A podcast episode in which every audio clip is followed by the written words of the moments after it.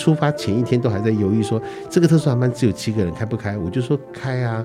你要知道这七个人，他们对你来讲的期待，我就说我等这一天等好久了，我就想去看。天气不好嘛，我就我我总不能讲说不不不，是我们能力太差，我们不够人，我没办法去抹灭这么多人对出海这件事情的冲动的时候，我就觉得就是让他完成。我知道就算赔本，但是我想做的一件事情就是，当你出海去的时候，你会看到那个感动。你在这边藏的东西，你在那边出海的事情，你这边看到我们跟什么叫做正确的跟鲸豚的互动的模式。欢迎光临。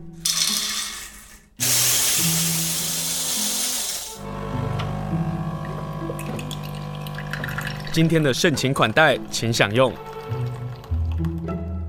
访问的是多罗满赏金的吕世明，Hello，世明好。各位听众朋友，大家好。我们两个不应该坐在这个录音室，对，应该是在海上，因为外海现在出现了两头抹香鲸。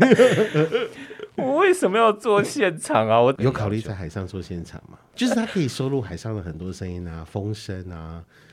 我我可以去录音啦，我可以带着我的录音器材去做这件事情，然后这件事情也一定很棒。这个月开始，其实海上真的好多好多我们很罕见的一些鲸豚朋友都出现了呢。不要说什么抹香鲸，现在在花莲外海，之前虎鲸，我又坐在录音室，然后我就想说，我为什么生活在花莲，却要看着虎鲸、抹香鲸，然后在外海这样，我明明可以有机会看到，而且。只要十五分钟的不到的车程，我就坐船就出去了。是，而且你知道，在待的录音的空间里面，其实窗户外头就是看到太平洋。不要再诱惑。它是如此的近，说不定待会还可以看得到多罗满的船只在那边游来游去的。好，我我之前在世界海洋日的时候，我就特别说了一句话啊，就是花莲作为一个海岸线最长的，我们其实是面对海洋的。是在世界海洋日的时候。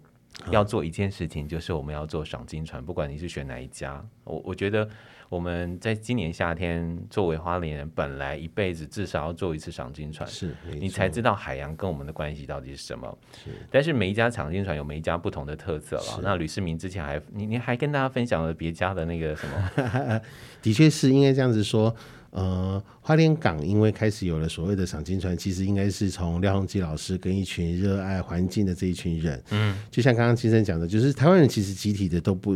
背对海洋，都不想去面对海洋，对，那怎么样骗大家出海？所以花莲港的第一家从花莲多罗买赏金开始，其实他并不是真的是想要带大家出海去赏金，而是真的想找个幌子，他其实就是一个骗子，想带大家真正出海去。而那个出海，就是因为你要去亲近大海，我们离海就是这么的近，嗯，搭着船只能不能够对海有更多更多的可能？只要你出海，总比在陆地上讲多少的什么教育、文化、环境那边来的有意义多了。那陆陆续续，其实花莲赏金船呢，因为港口上面因为所谓的船只的承载上面的关系，所以以前的花莲港的船只可能就只有三家赏金公司在做互相的经营。那因为也有陆客的关系，而且大家生意都好像都很好，然后所以其实真正要去做的一个事情，好像都忘了那个本质的存在，就是我们带大家出去，不是只是为了让大家，然后你做回来，我收了钱，大家赚了饱饱，而是我们一直都很清楚知道说，我们带大家出海去是期待有更多的海洋知识跟海洋的文化能够跟大家做一些分享之外，同时有太多人对我们想知道海洋到底发生了什么，就像很多人问我说他们在干嘛，他们什么时候吃吃些什么东西，他们出现在哪里？哦，大家会问这个问题哦，还是会有问，因为最常客人都会问说，请问一下，我七月十三号出海去那一天会看得到抹香鲸吗？我怎么知道？我除了帮你卜龟之外。那那那可是那个东西就对我好奇是，那它到底路线怎么走？嗯，我要说的其实是大家陆陆续续在花莲港有很多的赏金公司陆陆续续出来。那呃，我们的初衷在于这里，就是不管是什么样的人，我们都能够带大家出海去。所以我最近其实看到一些很蛮感动的，是因为以前我们每年都会在做所谓的面慢飞天使航班，就是身心障碍的，不管身障、智障、听障、视障，我们都试着去做。而这个每次出去的航班，它绝对不会是单单纯的娱乐，因为大家也知道，他们就是因为不方便，所以行动上面不方便，听力上面不方便，或甚至眼睛都看不到的时候，他其实前面都需要多少的作业？也许他真的要去到现场跟他们去先做一些触觉上的触碰，或者是听力上面的，或者更多的知识要跟他们去做一些分享，在海上要注意的一些安全事项或者是什么。老实说，这个航班其实有点吃力不讨好，因为这样子航班其实是不多人数，但是你为了要这个航班带出去，你必须要花更多的心力跟苦力。我最近就是看到了，其实像华旗，先看像了太平洋这几家赏金公司，陆陆续续都已经开始在接这样子的一个案子跟活动的时候，嗯，甚至于你知道，我我知道传统的船长啊。就现在的开赏金船的船长，其实就是传统的渔民。嗯、我在脸书上开玩笑说，他们多大多重的鱼都扛过，这些人类都不算什么。所以说，其实你看他们还可以，好轻哦。对，他们还可以公主抱，然后把老人家，嗯、然后把可能他们对他们来讲，他们一辈子没办法出海过，坐在轮椅上没办法出海的这些人，一个一个扛上船，然后让他们出海去。所以，就如秦生说的，就是。赏金船其实它就是一个载具，我们要做的是一个是传递文化，甚至于在海上能够看到更多我们所期待所要的海洋教育这件事情。每个人应该都有平等的机会。我很喜悦的可以看到越来越多的赏金公司一直在努力这件事情。嗯，我我相信花莲港能够越来越好，而且能够发展越来越棒。从这一点愿意站在这种吃力不讨好的航班开始做起，我会觉得那个是很值得期待的。可不可以解释一下视障者出去怎么赏金呢？对，这是一个很有趣的事情，就是呃，一开始视障协会最早他们来拉花莲的时候，那时候他们在做的呃所谓的 tour 行程，他们大饭店要走的这件事情可能是嗅觉。可能是听觉，可能是什么？啊、比如说，他腥味酱油，然后他们去用试用用尝试那口诀，或者是去生殖驿站去听打鼓这件事情，从来没有人想到说，也许让他们去赏金。那时候我就开始听到视障者协会有要来花莲的行程，说我主动跟他讲说，有没有可能招待你们大家出海出去去看鲸豚这件事情。老实说，我跟好多朋友讲这件事情，每个人都说这多瞎的航班，你让看不到人出海去。可是我很清楚知道，是因为我以前在工作上面经验，可能跟这些朋友都稍微接触说。他们的听力其实都比我们敏锐非常非常的多，是，也就是说，我们出海去，我们可能都还是习惯用视觉上去看鲸豚在哪个方向，可是他们其实听力是非常敏感的，哪个地方在换气声，那个鲸豚离我们多大的距离或者多大的大小这些事情，在陆地上其实先做一些介绍，也就是说，他们每次来，我们会做那种大型的模型，让他们去摸，然后让他们去知道这个触感大概是怎么样子，然后平比海豚它的嘴。会，它跟花纹海豚其实就不应该一样的。你要知道，像我们的解说员是黑潮，那个有多感动。我们的旗子其实是平面的，他们会按照他们的轮廓去用立可白去把它涂出来。他其实就让他去感受说，哦，原来这样子的鲸豚的外形。你知道台湾人，或者说每次出海的人啊，我看到海豚，海豚，海豚，可是他对海豚的名字完全不知道。可是像这样子，我只看过三种海豚。你问我说 三种海豚哪三种？大家都觉得，哎、欸，呃，好，那就是飞绣花纹跟热带斑。好，那可是像这样子，他尤其是像漫飞天使，或者像这样子，他们很多不方便的人，他出海去这两个小时，我们到底想要给他是什么？所以我们花了很多陆地上的时间，让他们去做这件事情。嗯，呃，我我举个例子，常常跟人家讲这件事情，就像呃。中原国小的漫威天使的航班。我们招待他们去，其实花莲的像这样子的漫威天使，其实数量大家都觉得好像不常见，可是它其实是真的是有限的，就是说它人数很多，可是它搭船是有限，嗯，不见得每个小孩子每年都可以用抽签抽到要可以去免费去赏金这件事情。哦，他们是抽签啊？是，就是用轮的，你去过第一年，你可能就第二年或者是第三年。我我又要再喊一次，麻烦企业赞助。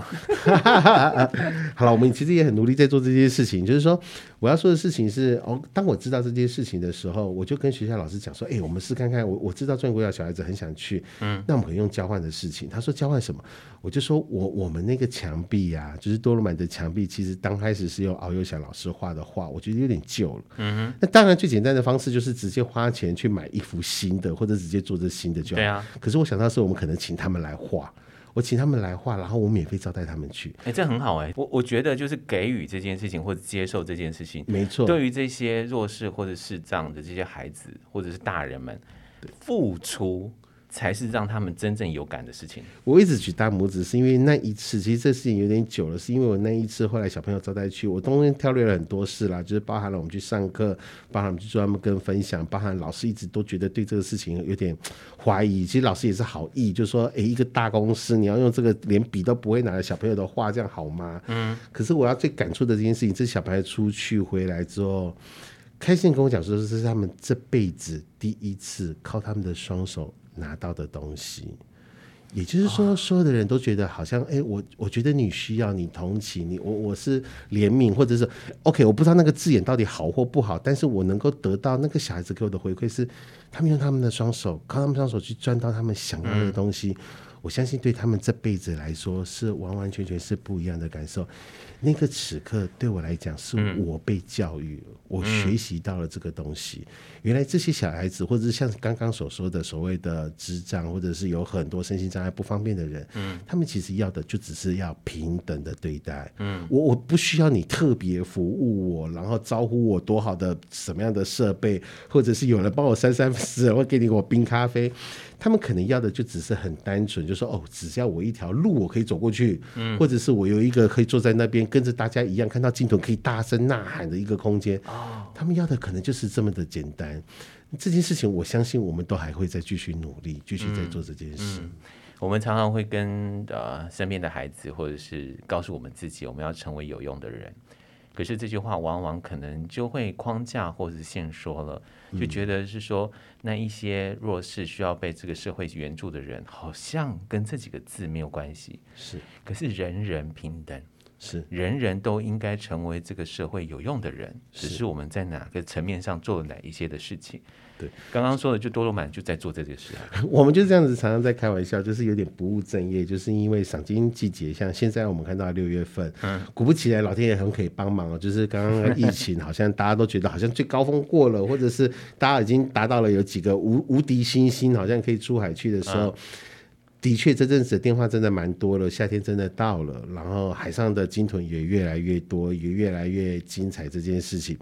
但是呃，其实必须得跟大家说，赏鲸业它就很有趣，它就真的是夏天才能够营业。每到了冬天的时候，它其实就东北季风来，那、嗯、其实船是开不出去的，浪大，对，浪非常大啊。很多人以为是说看不到，其实不会有鲸豚还是会上来换气的，只是因为风浪太大，大家都不是讨海。你说上来换气还蛮有画面的。对对对对，刚好我在这边要拉口罩出来换气的时候，纯粹就看到一只工读生。好，嗯、呃，对，那到底夏冬天我们能做什么？就真的就是刚刚所谓的，我们自嘲叫做不务正业啊，就是说，哎、嗯，我们因为有很多很多的案例，然后那个东西是感。动的，比如说，就像刚刚说的，我看到接触了漫飞贴子，也接触了罕病，或者是接触了所谓的喜宴基金会，那这样子一点一滴的这种事情的故事，其实都一直在累积着。那有没有可能，我们在无法开船的时候，也跳进来去做这件事情？所以这几年，大家对多罗曼的认识有很多可能，就是哎，这个人好像有点不务正业，跑去做了什么？呃，铁道文化园区，然后开了卖了金蛋糕，或者是说，哦，他马完全在在港口那边搞了一只大鲸鱼，或者做什么事情，大家都觉得好像我们只是为了炒知名度而做这件事情。可是我们都一直在讲说，对对对对，我们就是不务正业，这就不是不务正业。可是我很清楚知道，那中间有很多的联系，其实是跟地方的，或者是跟我们有很多这二三十年来所所累积上面的感情是能够连接在一起。回归头来，最重要的一件事情就是刚先生说的，其实我们要的就是海洋文化跟海洋教育。嗯，我们想让更多的人用透过不同的模式、不同的方向去接触海、去认识海。嗯，所以多罗满赏金公司跟呃黑潮海洋文教基金会长期的合作，它无非就是你刚刚说的骗大家出海，对，就是一个大来认识海洋，对。这是的确是，就是因为每一个航班上面，呃，其实相辅相成。就是刚刚说这两个都是从一九九八年同时成立的时候，嗯，当时在创办的时候就在想这件事情，要做海洋的科普知识的累积跟教育的时候，黑潮海洋文教基金会它到底能够撑多少的时间？它的子弹到底有多少？对啊，所以才成立，才才开了一家赏金公司，叫做多罗满。它每一个航班每一张船票，其实就是提拨部分的金额出来，然后让黑潮的人继续在做。除此之外，每年都有多少的志工来做免费的部分，嗯、是因为每一次出海去看到鲸豚上面，当大家看到很精彩那个画面，说哇很大的尖叫声，然后比如说现在我在跟大家开心的分享说，你知道有抹香鲸两头在外面，可是他们这时候可能在记录他们的体长、他们的行为，甚至于他们准备在做些什么事情，他们准备去哪里？嗯，那那我们今年想做这件事情，就是我二十几年每次在出现说一个每个点每个点在出现在这些地方，有没有可能有更长的时间、更远的距离去认识？像黑潮最近在推的计划，就是想做这件事情。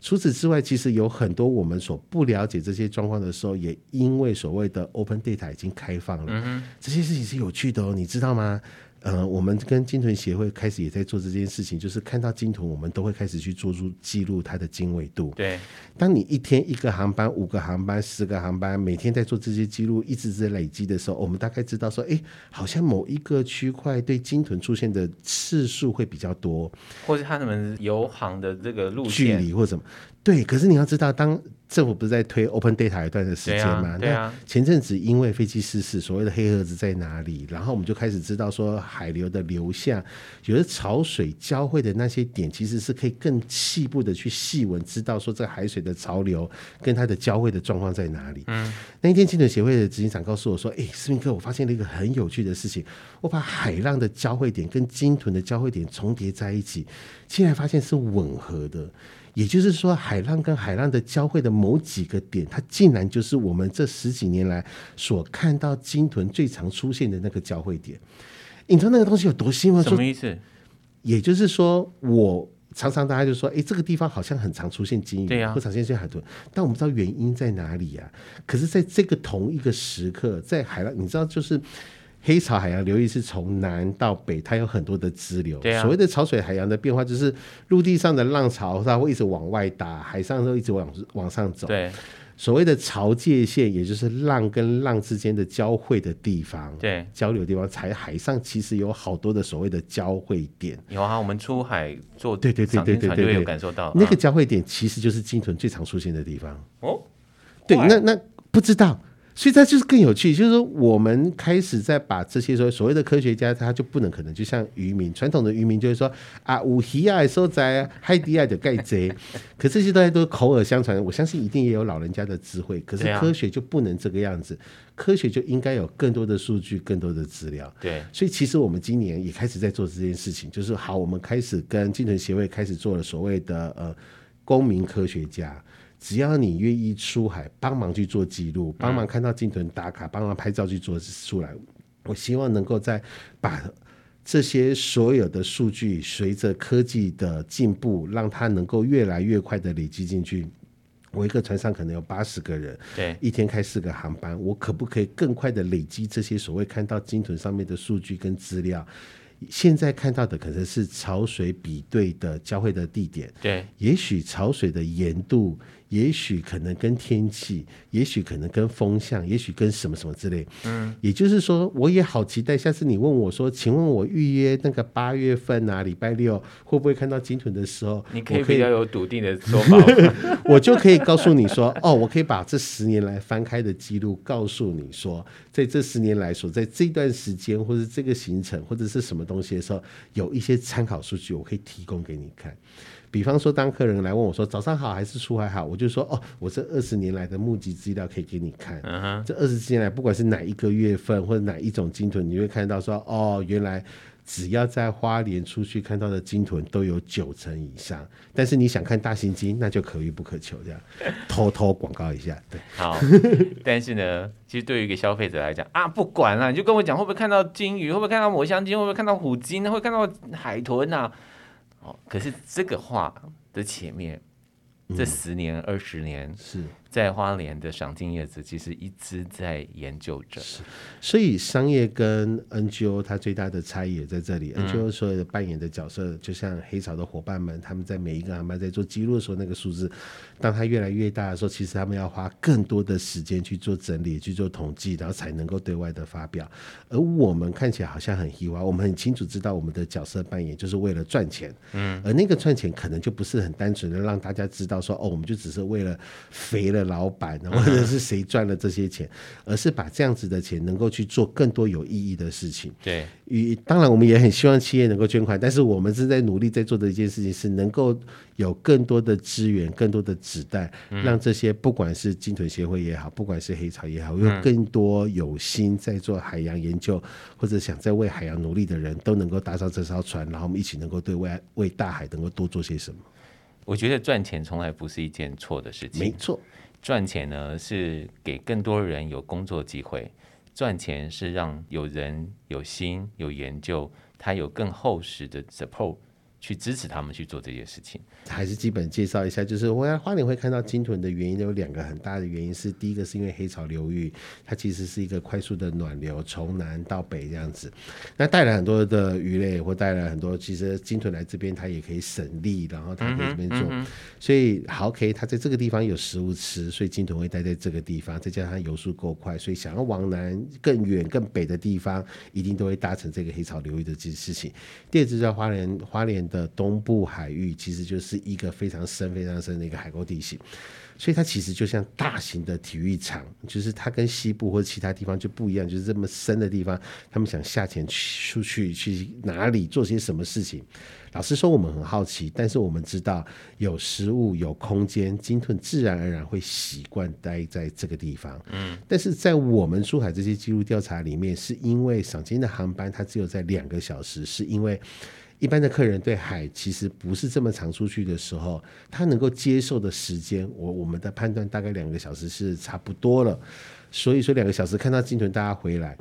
可是如果再久一点的话，也就是说，如果在花莲海域看到的是这样子所谓小型的鲸豚，对，有没有可能我们在往更远的地方？也许就像刚刚讲，你说在往外海，对，就是。呃，你看哦，船长会告诉我说，为什么我们常常看不到大型的金种？嗯、他说，大型金种可遇不可求，因为它中间有太多的原因，是因为潮水。水流的状况、天气的状况以及食物的需求或者是什么，他行经他有更宽敞的空间，不带他跑来这个地方干嘛？嗯，除非他真的想要嗯走在小巷里面，或者是做些什么事情，才 做闲情逸致的事情，不然他就好好待在他的外海就头。虽然我知道他就在那里，嗯，可是他跟我们的赏金路线，老实说，好像有一点蛮大的距离。那我们到底是不是诈骗集团？那明明就是赏金公司，要看的都是鲸豚这样子，都是看到海豚。不不不不不，因为赏金的鲸跟豚这件事情，当然有更多专业的东西可以跟大家分享。嗯，可是我们知道，当大型鲸如果它不是因为它没有潮水、没有天气、没有什么没办法走到内海的时候。有没有可能换做我们出去？所以今年老实说，其实也蛮感谢疫情的关系，就是说，哎，人数不多。那人数不多情况之下，航班又一般接着，又不是一般接一般。那我们有没有可能试着去找这件事情？很多人跟我讲说，你出去，那你你你要承诺大家看见什么事嘛？我就说，大海真的没办法去承诺啊。但是我觉得我有一种梦想的那种感觉。等一下，我一定要插话，下次不要写歌什么什么大海的承诺，大海没办法承诺。对，好，好，其实跟我一样，就是我们对。虎鲸的期待，其实认识这么久，我们都知道那个都是梦幻航班，怎么可能看得到它？可是就是因为我们知道，哎、欸，好像渔民他们在很外海，在蓝屿那个地方已经看到了虎鲸，啊、他们往北走，嗯、那这算算时间点，依它的有数，依它的距离看，它应该要出现啦。那我们一直没看到它，船长告诉我又是流水的问题，那我们就往外走啊，有没有可能？然后我们就开了一个叫做梦想航班、梦幻航班。嗯，因为人生总是有一个梦想，有一个期待，你好期待那件事情。我我知道我再怎么努力，可能都没办法达成，那个才叫梦想。对，可是起码我们要努力去做这件事情呢、啊。所以我就来试着看看，就在开始在我们自己的平台里面就讲说，有没有人跟我一样，就像傻傻的就有一个梦想，你跟我一样都想看虎鲸。我们可不可以试着做这件事情？就是我算得出来，大概就是这个时间点，我们就不要做一般的赏金航班，我们就出海去，然后我们就去很远的地方，我们花六个小时慢慢去找它，慢慢去看它。嗯，就算是没有了，好了，我们也会觉得说，起码我们努力过了，有没有可能用这个方式？我不知道，真的是老天爷的帮忙诶，那个航班在短短的二十四小时之内就爆满了。就原来跟我们一样追寻梦想的人这么多，在短短的时间，而且你知道那天晚上是有多少是从台中、台南专程坐车来？他们说看了东西好感动，我们就是要去追寻梦想。OK，好，隔天早上十点半出去，那一大早出来就看到了。卫福金，看到了上千只的服饰。那带头的磊哥就说：“好了，各位，我们现在已经看到了，已经非常精彩了。”我们说是金磊，国际知名的摄影师。是，对对。那他就会说：“啊，大家已经看到基本款了，那现在看到什么，其实都是赚到了，大家不要太奢求，因为这两种对他来讲都已经很罕见。你知道母亲节有多大头，然后一次出现了十几头在船旁边，这样、嗯、就在两点那个方向遇到了虎鲸两点。”那个真的非常非常非常的震撼哦，就是看到他，我我觉得老天爷真的是很帮忙，就是当有些朋友在说李世民是不是在太好好小了，就开这种航班骗大家出海去，我就说我我真的没有要用骗这字眼，而且要用骗赏金船其实就是在骗啊，我们就是要骗大家出海去，没错啊。那我们要去看虎鲸，老天爷帮忙看到了这一头之后，我觉得更笃定这件事情就是。台湾人已经有一些透过我们的努力，他们已经对海洋已经习惯。他们两个小时其实已经觉得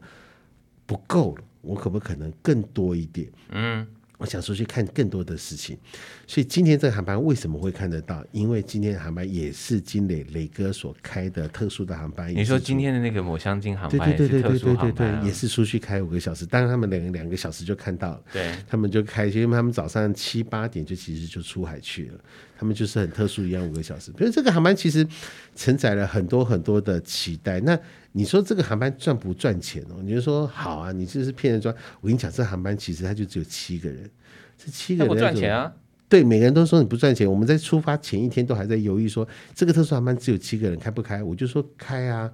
你要知道这七个人他们对你来讲的期待，我就说我等这一天等好久了，我就想去看。天气不好嘛，嗯，我就我我总不能讲说不不不是我们能力太差，我们不够人，我没办法去抹灭这么多人对大家对对出海这件事情的。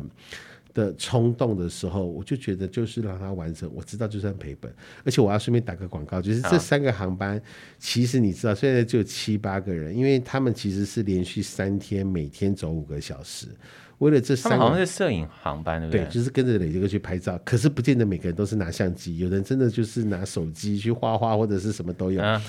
所以这种特殊航班里面，他们因为长时间，所以在海上要准备餐盒，所以我就熬了黑金通，礼拜四公休也要被我。做出出来帮我去做餐盒，嗯，可能海鲜餐厅龙哥斯特从来都不想要做便当这件事情也被我熬，嗯，那其实明天更猛，明天还要带大家去看日出的五个小时，明天是凌晨五点要出海，那一样潘朵拉就会是凌晨四点要开始把面包全部都准备好，然后交给这七个人，非常非常 VIP 的行程这样子，就是。我我总觉得，就是每一个航班，它绝对不会是成就某一个人，它它其实是很多很多的事情，点点滴滴累积起来。比如说，为什么会选择这几个朋友？其实他们一样也都在做海洋这相关，不管是食鱼教育或者是文化的推广，他们用的是在地渔获、在地料理这件事情，一样对土地跟这一块这一块我们生活在一起的人共同的感情，嗯，大家累积起来，而那个东西就是让。每一趟你来出海去，我不认识这七个人，这七个人根本不是我的关系。我们就像你刚刚说的，他就只是一个贸易或者是一个商业利益，他付了钱，对，然后我来招呼他出海去。但是我想做的一件事情，就是当你出海去的时候，你会看到那个感动。你在这边藏的东西，你在这边出海的事情，你这边看到我们跟嗯、呃，什么叫做正确的跟鲸豚的互动的模式。那那个东西，我并不是非常的矫情，想做这件事情。就是这个航班，其实我们在前两年都做过，就也是疫情来，疫情来的第一年，因为疫情来，今年是，那也是一种变通嘛。对、嗯，那我们在做这件事情的时候，老实说，那时候哎、欸、也是一样，可那时候就很厉害。那时候是第一天，呃，十个人就很快就爆满了，因为我们其实不想载很多人。嗯，那十个全部额满的时候，带大家出海去，然后他们一样出海去了这几天回来。那时候疫情第一年的时候，大家如果有印象，会看到七八月其实都有所谓的开放，只是它有人数限制或者是什么。我的航班因为那样子就开始很莫名其妙的夏天，总是有特别几个人、嗯、每次要开发票的时候，他都告诉我说你要帮我开什么什么职励什么员工福利会。对，我就说好奇怪，我说为什么要去开你们的职工福利委员会有特别宣传？我干嘛？他说没有，我们老板说如果。呃，来花莲的旅游，员工旅游可能是补助五千，可是来多罗满的话是补助一万二。我就说怎么可能？这样，然后就很压抑啊。就是再笨的员工也会想说，那我就一定要去参加多罗满。我后来才知道，原来曾经来参加过这所谓的长时间的航班。很多都可能都是企业家，他们因为没办法出国，所以选择来好像不太一样的行程，所以他们可能不是在船上拿相机，他们可能用眼睛去看。对。可是他们在这个地方里面去看到，哎、欸，这家公司跟在船上的基金会的人跟金屯上面的互动，他知道在干嘛，他知道这家公司是玩真的。嗯。我我好期待，也好开心，就看到这一群人改变了，他们就回去之后，透过他的方式。也就是说，大家都好像期待有了一家船公司的人可以改变些什么，不一定哦。就是你在每一个角落里面，就像我会觉得青山大哥他在节目里面去做分享，他也是在改变每一个人对海很多不一样的观念。只要你出海去走，你会相信那个东西是不一样的视野。今天非常谢谢吕世明来上节目。老实说，我今天要问他很多关于海洋的世界的事情，结果我们都聊到别的地方去。对，刚才讲到 Photo ID，对 对，对，我们还讲 Photo ID 的问题。但是我今天听了我，我我好感动哦！我刚好不是在今天开场的时候说基隆嘛，基隆给了一个 slogan 叫“微笑基隆”。是，可是如果微笑基隆放在我们花莲的时候，我在想花莲是什么？嗯，梦想花莲。对，重赏金船。去让我们达到梦想。不对了，我这边可以讲吗？大天使说现在是幸福花莲，你不要害我。今天非常谢谢，切掉，切掉，谢谢市民，记得要去赏金哦，拜拜。好，拜拜。